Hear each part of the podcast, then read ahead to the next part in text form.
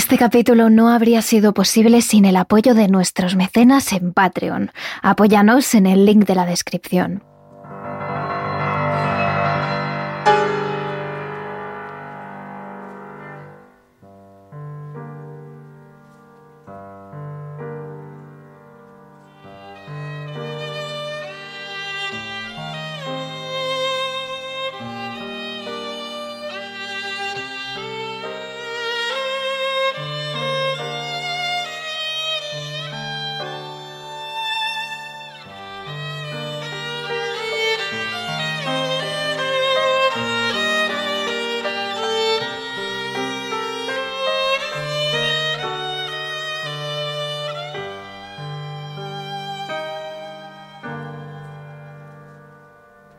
Es inevitable pensar que Adolf Hitler es uno de esos pocos individuos que consiguió cambiar completamente el curso de la historia y que las repercusiones de sus actos llegan hasta nuestros días y seguirán cuando nosotros ya no estemos.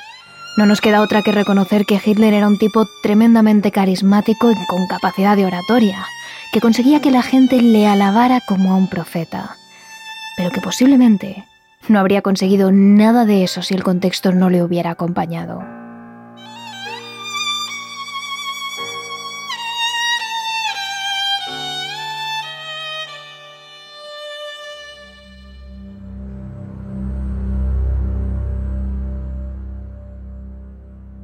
Después de la rendición de Alemania en la Primera Guerra Mundial y de las sanciones que Europa impuso a la nación perdedora, Alemania se recompuso en el régimen conocido como la República de Weimar.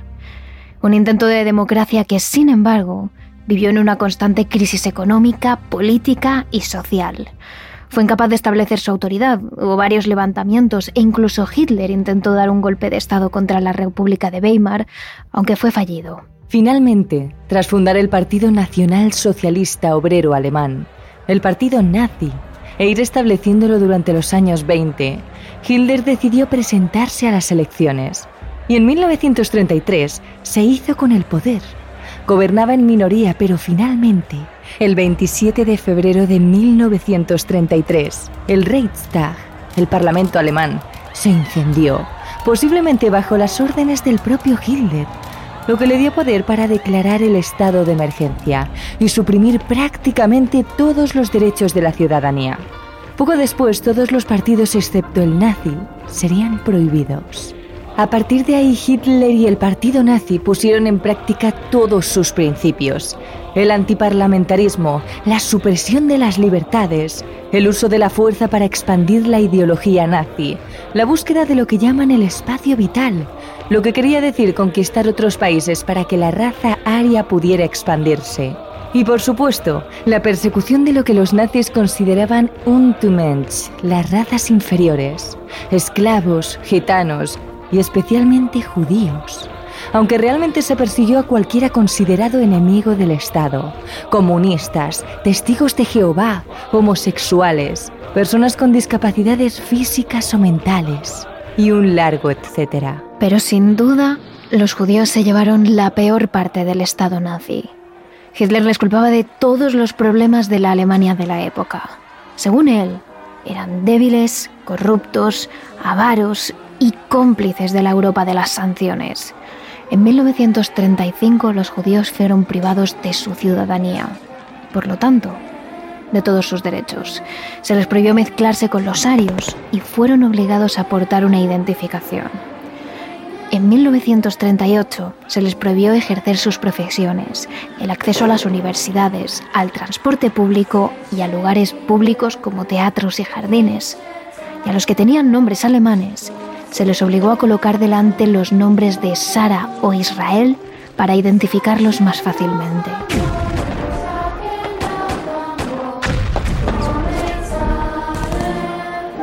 Finalmente, tras la noche de los cristales rotos, los judíos fueron concentrados en guetos de los que tenían prohibido salir y que los nazis utilizaron como una solución provisional para segregarlos y controlarlos.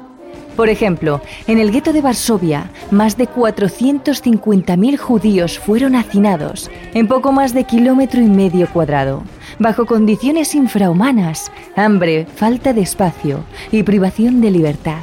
Poco después se instauró el sistema de campos de trabajos forzosos y de campos de concentración. Desde los guetos fueron detenidos y trasladados a estos campos. Primero los judíos ricos, varones, en edad de trabajar. Después todos los judíos, y también el resto de los llamados enemigos del Estado, comunistas, homosexuales, socialdemócratas, marxistas, esclavos, romaníes. Finalmente, en 1942, en el Ecuador de la Segunda Guerra Mundial y con los guetos y los campos de concentración a rebosar, los nazis imponen lo que llamarán la solución final, lo que quiere decir acabar con la vida de los judíos, ya sea por medio de trabajos forzosos del hambre, de las enfermedades debidas a la falta de higiene y las malas condiciones de los campos de concentración, o en última instancia, a las cámaras de gas. Los campos de concentración se convierten entonces en campos de exterminio. Para cuando esos campos fueron liberados por los aliados, los nazis habían asesinado, según los expertos, a entre 5 y 7 millones de judíos.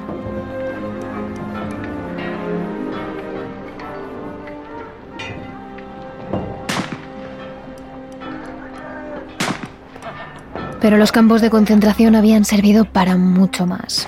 Habían sido la excusa perfecta para tener mano de obra esclava, para mover la maquinaria de guerra de la Alemania nazi y sobre todo, para hacer todo tipo de atrocidades.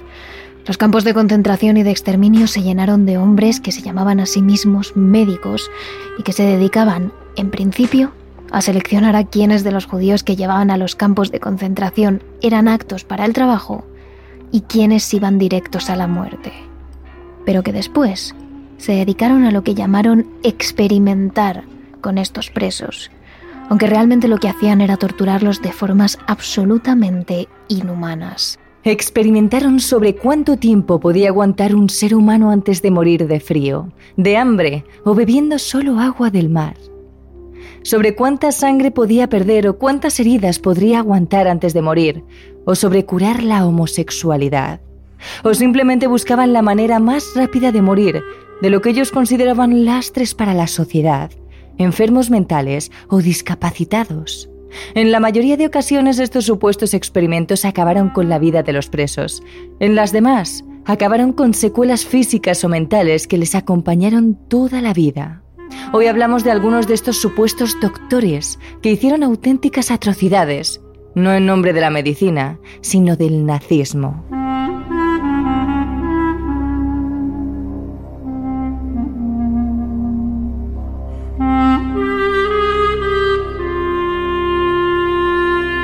Terrores Nocturnos con Enma Entrena y Silvia Ortiz.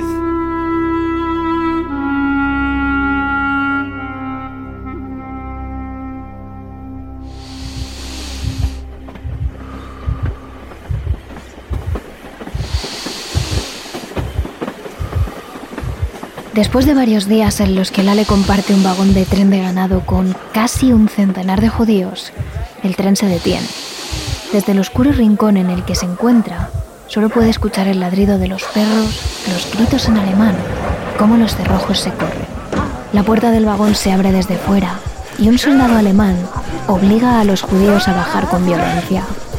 Lale intenta bajar con rapidez, pero tras tantos días, sin poder moverse, sin comer y sin beber, las rodillas le flaquean y el hambre y la sed le hacen caer al suelo. La leve que muchos otros han caído también al suelo, pero los perros se acercan a morder a los que no se levantan, así que lentamente se pone en pie. Todos son obligados a dejar las pocas pertenencias que llegan consigo, maletas, libros o dinero, en una pila. Y los que se niegan son golpeados con las culatas de los fusiles. Los hombres que empuñan las armas llevan el doble rayo, SS. Y mientras Lale deja su maleta en la pila, solo puede pensar, ¿cómo sabrán luego que esa es mía? Es entonces cuando se da cuenta de que es poco probable que vuelva a ver su maleta. Es su esperanza de que realmente ha sido trasladado para trabajar en unas magníficas condiciones se desvanece. Pero ya está fuera del tren ya ha pasado lo peor. De los vagones comienzan a salir niños. Un oficial dispara al cielo y conduce una larga fila de judíos y esclavos hasta el portón, rodeado por árboles. Abait frei. El trabajo os hará libres. La ironía del mensaje acongoja a Lale. Un enorme complejo de edificios de piedra les espera tras el portón. Él aún no lo sabe, pero ha llegado a Auschwitz. Él pensaba que iba a trabajar en la construcción, donde hiciera falta, con un buen sueldo y una buena casa, que podría llevar a su familia. Ahora empieza a pensar que nada de eso es real. Haz lo que te ordenen y siempre obedece. Se dice a sí mismo, eso es lo que te hará sobrevivir.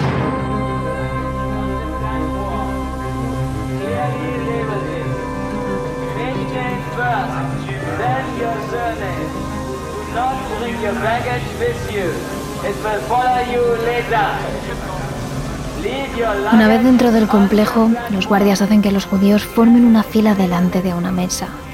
En ella les espera otro recluso con un triángulo verde sobre su uniforme de rayas blancas y azules, el rostro batido y un guardia apuntándole a la nuca con un fusil. En ese momento, un hombre aparece en la sala. Lleva un traje más simple, sin las S gemelas, pero con una actitud que demuestra que está al mando. Bienvenidos a Auschwitz. Soy el comandante Rudolf Hues. Estoy al mando aquí en Auschwitz. Las puertas por las que acabáis de entrar dicen, el trabajo será libres. Si desobedecéis, habrá consecuencias.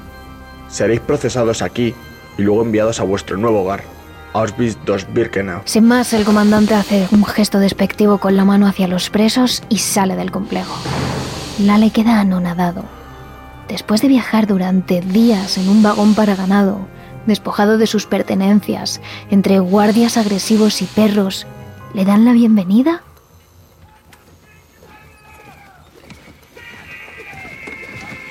Poco a poco la cola avanza y los hombres van pasando por las mesas. Deben decir sus nombres, su ocupación, su dirección y los nombres de sus padres. El preso del Triángulo Verde apunta todo pulcramente y después le entrega a Lale un papel con un número. 32.407. Lale solo puede pensar en la sed que lo atenaza mientras un guardia le quita la chaqueta que lleva desde su Eslovaquia natal. Le arranca la manga de la camisa y pone sus brazos sobre ella. Allí, Lale observa como otro recluso marca los números sobre su brazo con una aguja incrustada en un pedazo de madera. El recluso coge un trapo con tinta verde y lo pasa sobre la herida del brazo de Lale. Mira su número. El dolor del tatuaje solo ha durado unos segundos, pero el shock se queda con él. Solo puede pensar, ¿cómo puede alguien hacerle esto a otro ser humano? Y se pregunta si durante el resto de su vida, ya sea corta o larga, él será definido por ese número irregular, 32.407.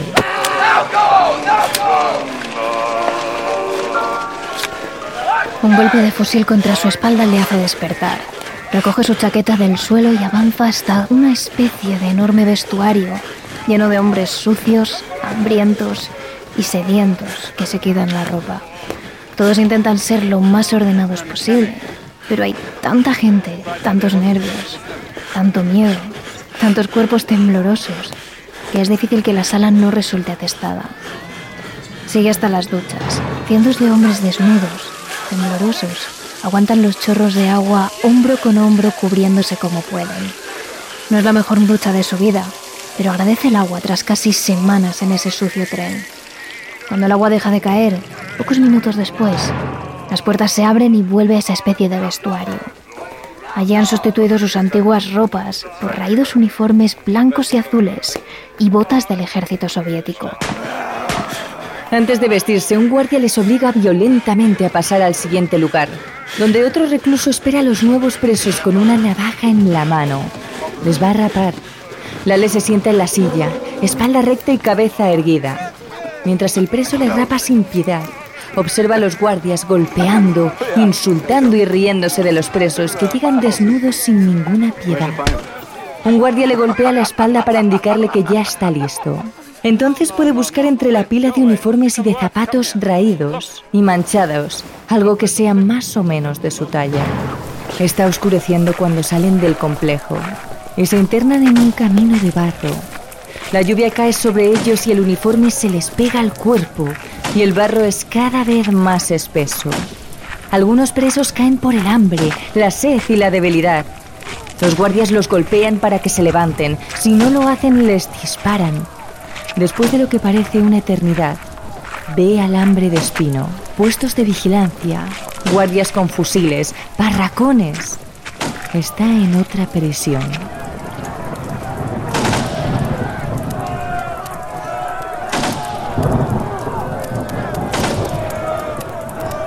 Docenas de hombres entran en uno de los barracones ya atestado de otros hombres. Lale comparte una especie de litera de heno con otros cuatro intenta dormir ignorando el hambre, pero lleva días sin comer. Los guardias les han dicho que no les darán nada de comer hasta el día siguiente y que si mueren, pues en paz. Es entonces cuando Lale lo decide. Voy a vivir para dejar este lugar. Saldré para ser un hombre libre y si hay un infierno, veré a esos asesinos arder en él. Esta es la historia de cómo Lale Shokolov llegó a Auschwitz en 1942. Un preso judío que se acabó convirtiendo en el encargado de tatuar el número en su brazo a los demás presos. Una historia que él mismo contó a la escritora Heather Morris y que ella plasmó en el libro El tatuador de Auschwitz. Posiblemente ese puesto y su astucia fue lo que le hizo sobrevivir pero ese puesto también le permitió trabajar codo con codo con uno de los peores hombres del campo, Joseph Mengele, el médico encargado de la selección de prisioneros en Auschwitz, uno de los que decidía quiénes trabajaban en el campo y quiénes iban a la cámara de gas nada más llegar. Por ello, fue más conocido como el ángel de la muerte. Pero sin duda lo que más ha distinguido al Mengele del resto de los médicos de Auschwitz fue sus brutales experimentos, sobre todo con niños y con gemelos.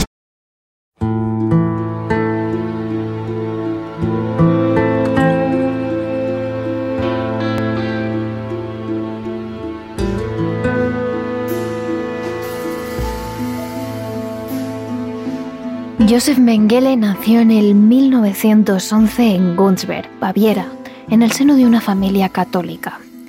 De niño era conocido por su alegría, por su inteligencia, su ambición y su amor por el arte, aunque la salud le pasó malas pasadas en varias ocasiones.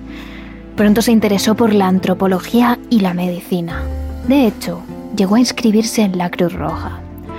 A los 20 años, en 1930, Mengele comenzó a estudiar medicina y filosofía en la Universidad de Múnich, aunque siempre estuvo más interesado en la antropología y la paleontología en el origen del hombre y de las diferentes culturas. Pero Múnich fue el bastión del partido nazi que Hitler había fundado, y allí Mengele entró en contacto con sus ideas.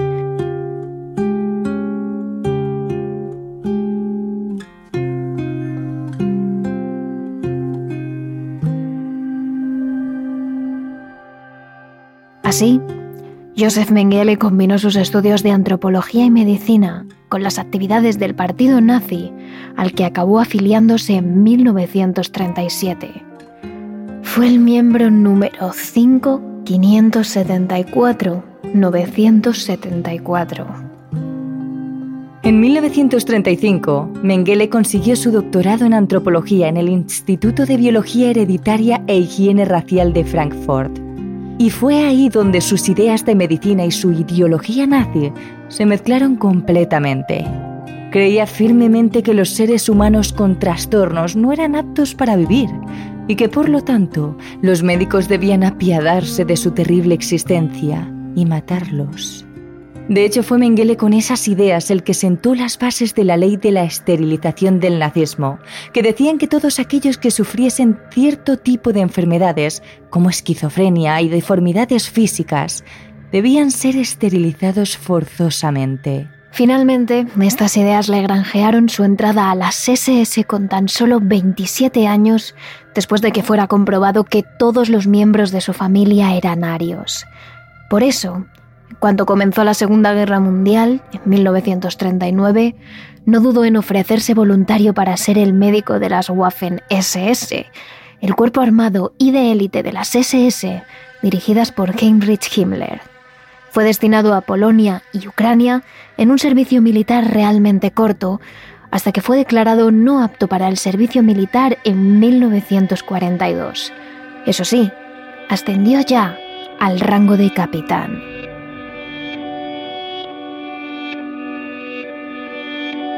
Su puesto soñado vendría tan solo un poco después. En 1943 se le concedió el puesto de médico en Auschwitz, en Polonia. Donde los demás veían un campo de concentración, él veía un verdadero laboratorio para realizar todos los experimentos que siempre había soñado en sujetos humanos. Por aquel entonces el campamento albergaba unos 140.000 presos y allí morían en las cámaras de gas más de 9.000 judíos al día. Así que nadie echaría de menos a algunos cientos más, a los que Mengele podría utilizar como conejillos de indias. Para los nazis, los presos en esos campos eran poco más que animales. Así que a Mengele no le removería la conciencia hacer con ellos todo tipo de aberraciones y atrocidades. Mengele se ganó su apodo, el ángel de la muerte, nada más llegar al campo de concentración, con la solución que encontró para el último brote de tifus que se había instalado en los barracones. Debido a las condiciones infrahumanas y la falta de higiene, este virus era más bien común en Auschwitz, pero Mengele encontró la forma de acabar con él. La solución fue enviar a todos los hombres, mujeres y niños que tuvieran algún síntoma de tifus a la cámara de gas tan solo unos pocos días después de su llegada. En total, con esa decisión asesinó a 1.600 judíos y romaníes para acabar con este brote con total frialdad. Hizo lo mismo después con otras 600 mujeres judías, y así acabó con el brote de tifus. Con esto, se ganó la fama de despiadado entre los presos y la de eficiente y efectivo entre los guardias. Sin embargo, más que por su crueldad con los presos, con los que trataban más los guardias y los capos que los llamados médicos del campo, Mengele fue más bien conocido por sus experimentos. Todo el mundo sabía que aquel que entraba en la consulta de Mengele salía con los pies por delante, muerto o a punto de hacerlo. El ángel de la muerte era capaz de hacer los más terribles experimentos utilizando a judíos, romaníes y personas con enfermedades, como cobayas. Inyectó a varios presos gérmenes letales para estudiar sus efectos y para tratar de describir nuevas armas biológicas. Desarrolló nuevos y dolorosos métodos de esterilización para las mujeres. Investigó cuánto tiempo podía estar un recién nacido sin alimentarse y otras decenas de atrocidades para las que había recibido una subvención del Estado nazi. Pero sin duda fue tristemente conocido por sus experimentos con gemelos. Los gemelos obsesionaban a Mengele por varios motivos. Podía utilizar a uno de ellos como sujeto de experimentación y a otro como control. Si uno moría, le quedaba el otro. Y además, pensaba que los experimentos con gemelos eran la clave para conseguir que las mujeres sarias tuvieran alumbramientos múltiples y trajeran así al mundo a más niños sarios. Todo comenzaba con el proceso de selección. Cuando los nuevos presos llegaban, y Mengele tenía que hacer su ronda para decidir quién vivía y quién moría, se le veía habitualmente gritando en busca de gemelos con los que poder experimentar. A menudo, al contrario que otros seleccionadores que consideraban este trabajo estresante, a Mengele se le veía silbando y muy alegre en su selección, pensando que encontraría sus cobayas. Así lo recuerda Eva Kor, que llegó al campo de Auschwitz en 1944 junto a su familia y a su hermana gemela Miriam. Nos vio a mí y a mi hermana Miriam aferradas a mi madre. Entonces nos arrancó de sus brazos y recuerdo mirarla. No lo sabía en ese momento, pero nunca la volvería a ver. Una vez seleccionaban a los niños y los gemelos, los llevaba a una especie de guardería, una zona que había creado para alojar a los niños con los que experimentaba. En esa zona, los niños vivían mejor que en el resto del campo. Hacían juegos, había comida, no les afeitaban la cabeza, les permitían tener su propia ropa, no eran golpeados e incluso se repartían caramelos. Uno de los médicos judíos a los que obligaba a trabajar para él describió así a Mengele y su guardería. Era capaz de ser muy amable con los niños, para que le tomaran cariño. Les daba caramelos, pensaba en los detalles cotidianos de sus vidas y hacía cosas que nos gustaría realmente admirar. Y a continuación, el humo de los crematorios. Y al día siguiente, o media hora después, esos niños eran enviados allí. De hecho, los niños estaban obligados a llamarle tío. Y a cambio de esas mejores condiciones de vida y de no ser enviados directamente a la cámara de gas o al trabajo esclavo como le sucedió a la mayoría de sus familiares, estos gemelos tuvieron que sufrir los terribles experimentos de Mengele. Eran medidos constantemente, vigilados en todo momento y soportaban todo tipo de tratamientos. Eva Kor vivió algunos de ellos en su propia piel. Nos llevaban al laboratorio de sangre tres veces a la semana. Me ataban los dos brazos y me sacaban mucha sangre del brazo izquierdo. En ocasiones tanta que hasta me desmayé. Querían saber cuánta sangre podía perder una persona y seguir viviendo. Uno de los experimentos más comunes de Mengele era dejar a los gemelos aislados al uno del otro. Y como estaban acostumbrados a estar juntos, simplemente esperaba ver quién llevaba mejor la soledad, quién se volvía loco más tarde.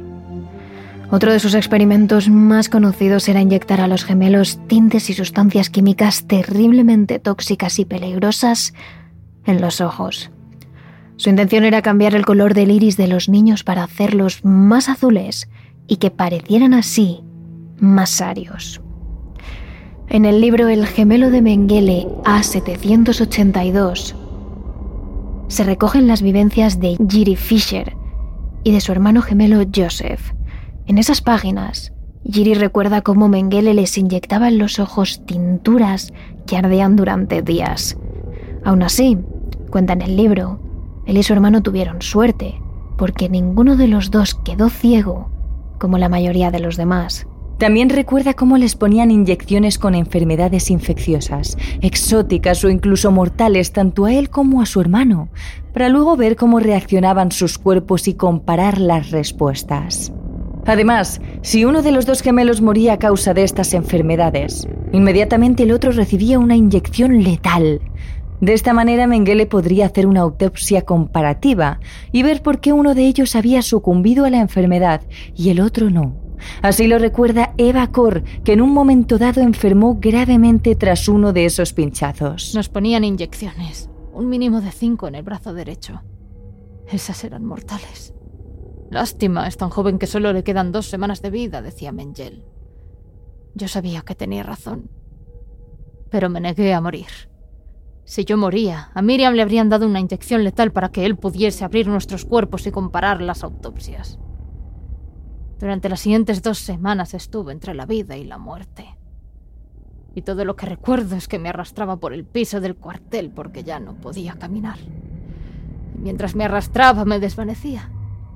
Estaba entre consciente e inconsciente, pero todo el tiempo me decía a mí misma, debo sobrevivir. Debo sobrevivir. Finalmente, nueve meses después de ingresar en el campo, tanto Eva como su hermana salieron, sobrevivieron. No lo hicieron, sin embargo, aquellos con los que realizó sus experimentos más atroces. Muchos de ellos bebés o niños de menos de cinco años, por los que sentía predilección. Oscar Herradón, autor del libro La Orden Negra, el ejército pagano del Tercer Reich, explica en el diario ABC uno de sus experimentos más crueles. El culmen de, su depravación llegó en el momento en que pretendió crear siameses. Escogió a dos niños gemelos de cuatro años, uno de ellos jorobado, que respondían al nombre de Guido y Nino. Cuando fueron devueltos a los barracones dos días después, estaban cosidos por la espalda hasta las muñecas, unidos incluso por las venas. La gangrena se había apoderado de sus cuerpos y el olor era insoportable. En otras ocasiones, simplemente probó cosas que ni siquiera tienen sentido para la medicina moderna. Exponer la médula espinal de estos gemelos a la presión a ver cuánto aguantaban, cortar partes de su cuerpo y coserlas en otras partes, matarles con inyecciones al menor síntoma de enfermedad, o simplemente llevarles a la cámara de gas cuando se cansaba de ellos. En total, Mengele experimentó con más de 3.000 niños gemelos e increíblemente nunca fue juzgado por ello.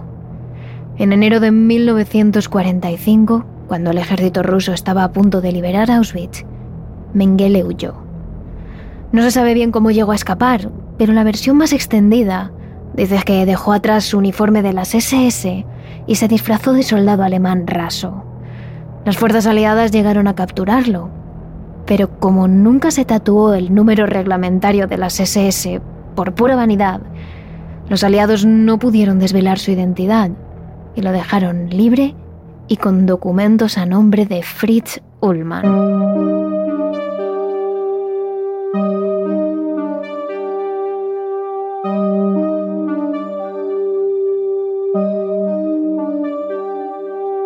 Alterando un poco estos documentos, con un poco de tiempo, en abril de 1949, Mengele huyó a Argentina.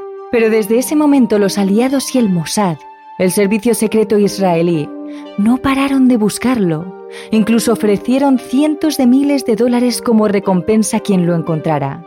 Mengele vivió bajo la constante presión de ser encontrado por los aliados o los judíos, cambiando de nombre y apellidos, de documentos e incluso de país, viajando por Argentina, Paraguay y Brasil. De hecho, siempre dormía con una pistola bajo la almohada por si ese día le encontraban.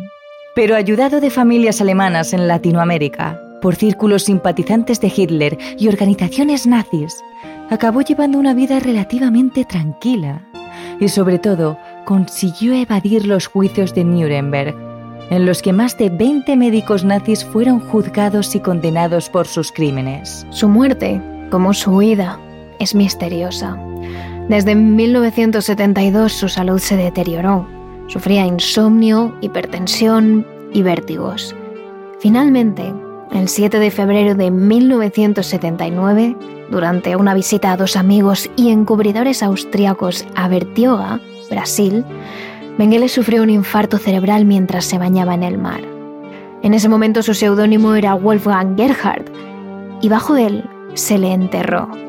Hasta que el 10 de junio de 1985, tras una exhumación de sus restos, un examen forense y una declaración de su hijo Rolf, probaron que los huesos de Gerhard eran en realidad los de Joseph Mengele. Rolf Admitió que su muerte se había mantenido en secreto para proteger a aquellos que le habían ayudado y escondido, y que su padre nunca admitió haber hecho nada mal. Se excusaba en que simplemente cumplió órdenes. Así murió uno de los mayores monstruos del Tercer Reich, sin arrepentimiento, sin juicio, sin condena, después de una buena vida en Latinoamérica y bajo el agradable sol de una playa de Brasil. A veces, la justicia nunca llega.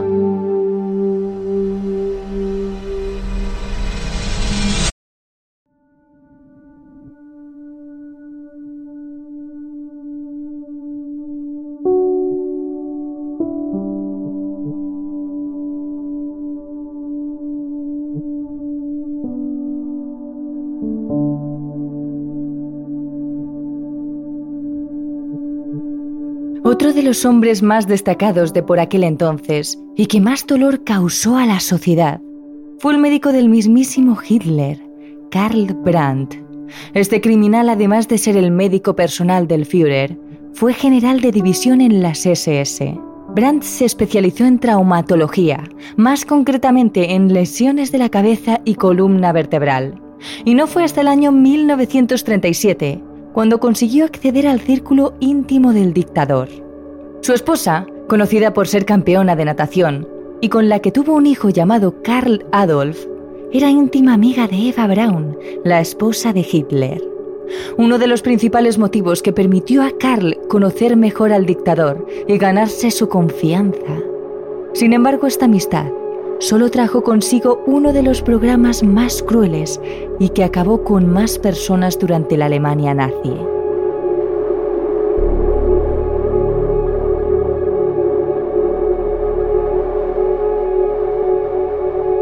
Uno de los referentes principales en la vida de Karl Brandt y en la Alemania nazi en general fue Alfred Hoch, un psiquiatra alemán que dejó plasmado en varios escritos su forma de pensar, justificando desde su punto de vista médico el homicidio de discapacitados mentales.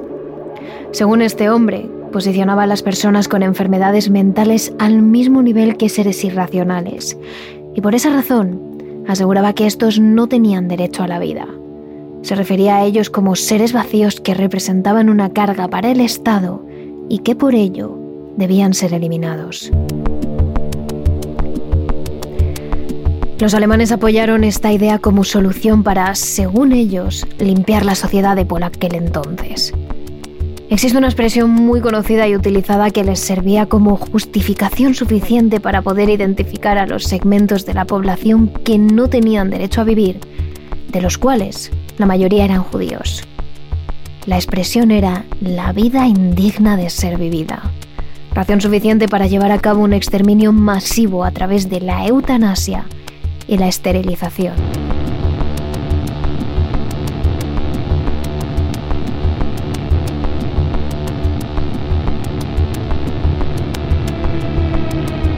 Entre los altos cargos se planteó la posibilidad de elaborar una ley de eutanasia. Pero sabían que tanto la Iglesia como gran parte de la población no apoyaría esta idea.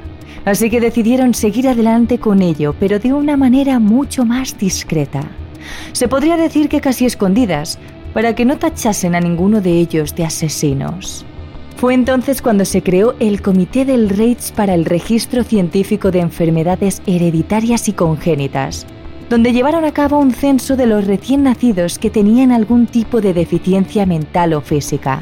El 1 de septiembre de 1939, justo el día en el que dio comienzo la Segunda Guerra Mundial, Hitler firmó un decreto del Reich para dar curso a la ley para la prevención de progenie con enfermedades hereditarias, donde especificaba que los pacientes incurables, después de una valoración crítica del estado de su enfermedad, les fuera permitida una muerte eutanásica. Se podría decir que fue el primer decreto que constituyó la base del programa para la eutanasia, conocida como Action T4, u Operación T4. Se llamó así por el lugar donde se encontraba su oficina administrativa, en el número 4 de la Tiergentrasse de Berlín. La primera reunión tuvo lugar el 5 de septiembre, donde se llevó el decreto firmado hacía apenas cuatro días. En él, Hitler señalaba, el Reichsleiter y el doctor en medicina Brandt están encargados bajo su responsabilidad de extender las atribuciones de ciertos médicos que serán designados nominalmente. Estos podrán conceder una muerte misericordiosa a los enfermos que hayan considerado incurables de acuerdo con la apreciación más rigurosa posible. A partir de ese punto los alemanes tenían carta blanca para matar a cualquier persona que según ellos padeciese algún tipo de enfermedad incurable.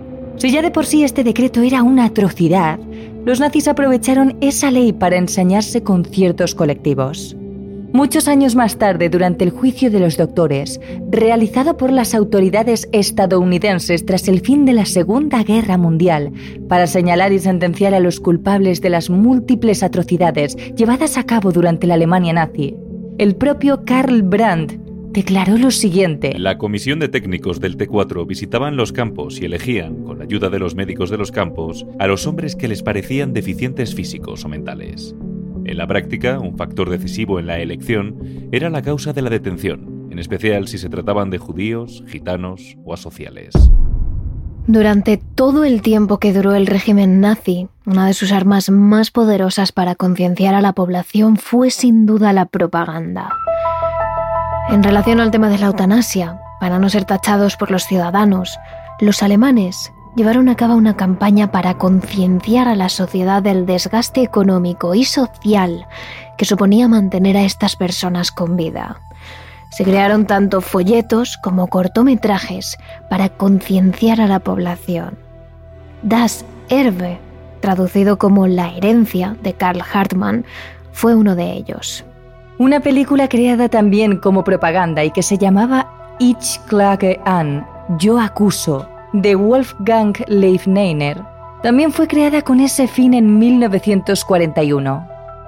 Este largometraje trata de la historia de una mujer, víctima de una enfermedad incurable, que termina muriendo por petición propia. Es curioso que en una parte de la película sale otra mujer distinta en un laboratorio donde uno de los experimentos con ratones parece haber fallado y dañado al animal para mostrar cierta simpatía y compasión hacia la pobre rata que ha quedado totalmente afectada y no se puede mover.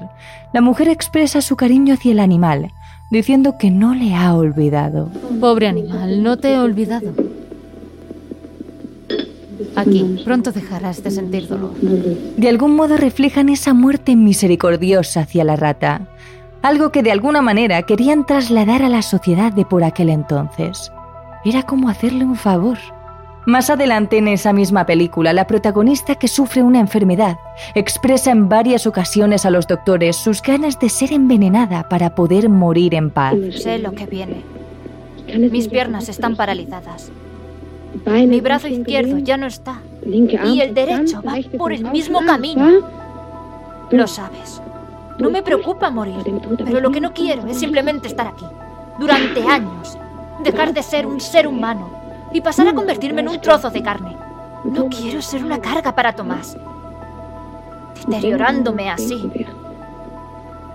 Cuando me muera, él estará agradecido. Mientras difundían toda aquella propaganda para gente de edad adulta, los nazis no se olvidaron de formar a los más jóvenes e inculcarles la mentalidad que ellos tenían.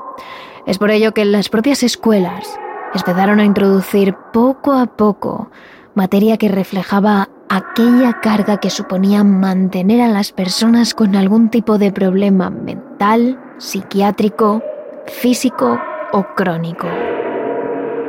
Por ejemplo, existían problemas matemáticos que decían, si mantener un manicomio para enfermos mentales incurables cuesta 500.000 marcos al año y construir una vivienda para una familia trabajadora vale 10.000, ¿cuántas casas familiares se podrían construir al año en lo que se dilapida en el manicomio?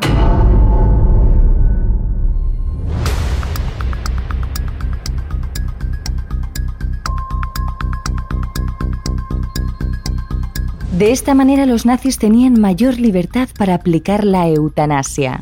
Llegado a este punto, el Reich obligó a los hospitales y a centros donde se cuidaban enfermos mentales a informar a través de un formulario cuáles eran las personas que no tenían cura.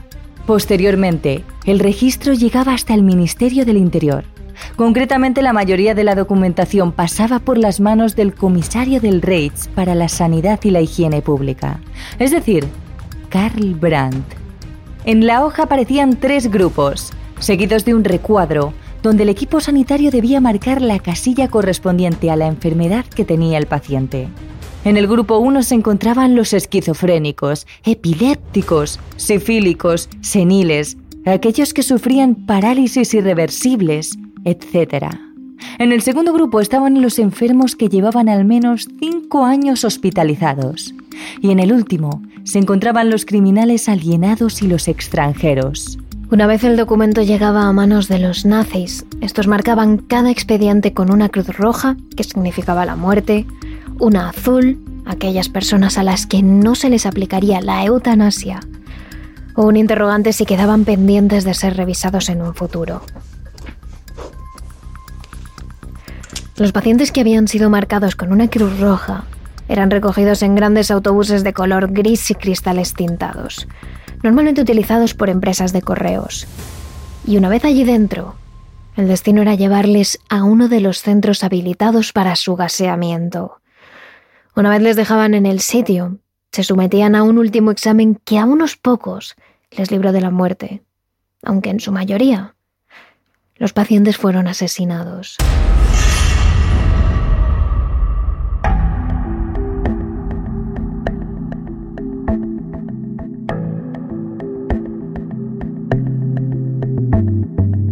Mientras tanto, a las familias se les avisaba de que el enfermo iba a ser llevado a un centro en el que le intentarían curar su problema, para poder así ser reinsertado en la sociedad. Sin embargo, no mucho tiempo después de llevarse a su ser querido en aquel autobús gris con cristales tintados, los familiares recibían una carta en la que se les informaba de la muerte del paciente, y esta acababa diciendo que el cadáver había sido incinerado por motivos de salud pública. Cada vez eran más los pacientes que se montaban en el autobús y jamás volvían. Incluso el control llegó hasta las plantas de recién nacidos, donde las enfermeras debían de informar casi al instante si el niño tenía algún tipo de malformación. En caso de ser así, el pequeño era llevado hasta otro centro, muy lejos de los padres. Mientras ellos recibían la triste noticia de que su pequeño había muerto nada más nacer.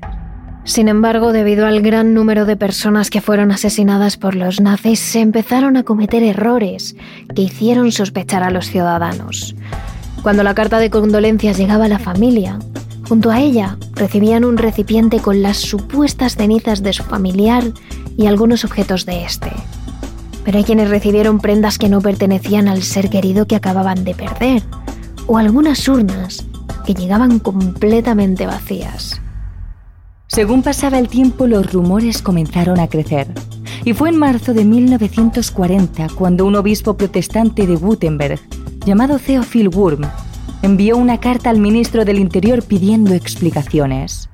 Poco después, más miembros de diferentes iglesias del país también plasmaron sus quejas en otras cartas. Y finalmente, un año después, el obispo de Münster, Clemens August von Galen, hizo pública la sospecha en uno de sus sermones. Concretamente fue aquel que dio el día 3 de agosto de 1941, en la iglesia de San Lamberto de Münster. En uno de los fragmentos del sermón, el obispo afirmaba lo siguiente. En general, la sospecha, cercana a la certeza, de que tantos decesos imprevistos de enfermos mentales no ocurren naturalmente, sino que son el resultado de una deliberada decisión, resultado de adscribir a la doctrina que afirma que habría derecho a eliminar la vida no digna de ser vivida, es decir, matar a personas inocentes cuando se considere que su vida carece de valor para el pueblo y el Estado. Una doctrina atroz que pretende justificar el asesinato de los inocentes y legitimar el homicidio violento de todos aquellos que ya no pueden trabajar, sean inválidos, mutilados, enfermos incurables o ancianos débiles. Con el tiempo las quejas de la ciudadanía fueron tomando fuerza y la tensión entre los miembros de la Action T4 aumentaba. Es entonces cuando Hitler, centrado en llevar a cabo una campaña contra la URSS, decidió quitarse de problemas suspendiendo la operación el 24 de agosto de 1941. En aquel momento los registros reflejaban un total de 70.273 víctimas que habían sido asesinadas por los nazis bajo la excusa de la ley de la eutanasia. Pero lo cierto es que muchos años después, los investigadores afirman que esta operación continuó realizándose a escondidas del resto. Finalmente, tras la Segunda Guerra Mundial, Karl Brandt fue declarado culpable de crímenes contra la humanidad en el juicio de los médicos. Fue ejecutado en la horca en la prisión de Landsberg el 2 de junio de 1948.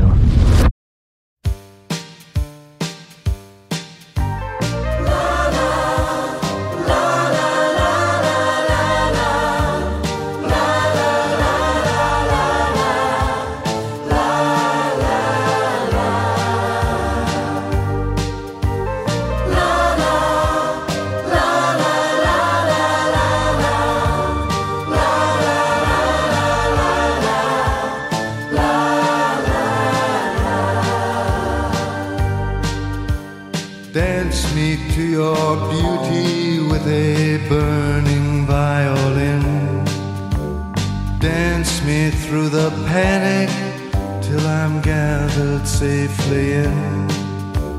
Lift me like an olive branch and be my homeward dove. Dance me to the end of love.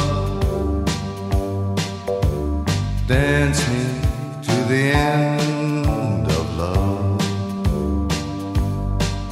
La crueldad, la falta de humanidad la brutalidad y la violencia que puede llegar a alcanzar el ser humano después de hacer un breve repaso por uno de los episodios más duros de la historia, tenemos claro que no tiene límites. Lo que más miedo da en esta vida no son las leyendas o los fantasmas. Lo que más miedo da, sin duda, somos nosotros, los seres humanos. A día de hoy todavía sigue siendo objeto de estudio lo ocurrido durante la Alemania nazi. Continúa siendo realmente sorprendente cómo pueden llegar a pensar las personas y cómo pueden llegar a adoctrinar al resto y envenenarlos con esa distorsionada visión de comprender el mundo, con esa falta de humanidad.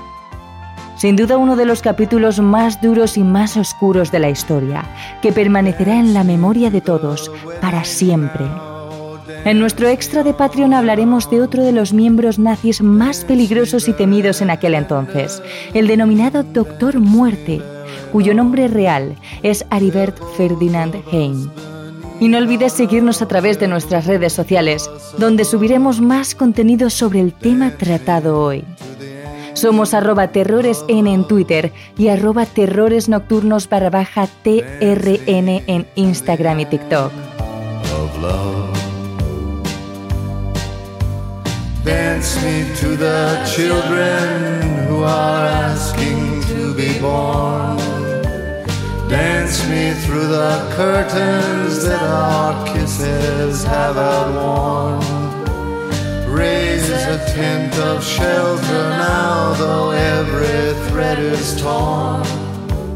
Dance me to the end En nuestro extra de Patreon hablaremos de otro de los miembros nazis más peligrosos y temidos en aquel entonces el denominado Doctor Muerte, cuyo nombre real es Aribert Ferdinand Heim. Y no olvides seguirnos a través de nuestras redes sociales, donde subimos más contenido sobre cada uno de los capítulos de los que hablamos cada semana. Somos arroba terroresn en Twitter y arroba terroresnocturnos barra baja trn en Instagram y TikTok.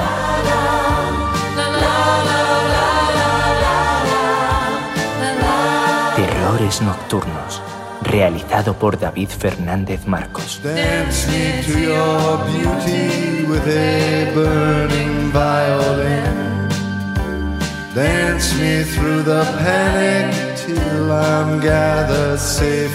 Si quieres más capítulos extra de terrores nocturnos, solo tienes que unirte a nuestro Patreon. Síguenos en nuestras redes sociales somos arroba terrores en, Twitter y arroba terrores barra baja TRN en Instagram y TikTok.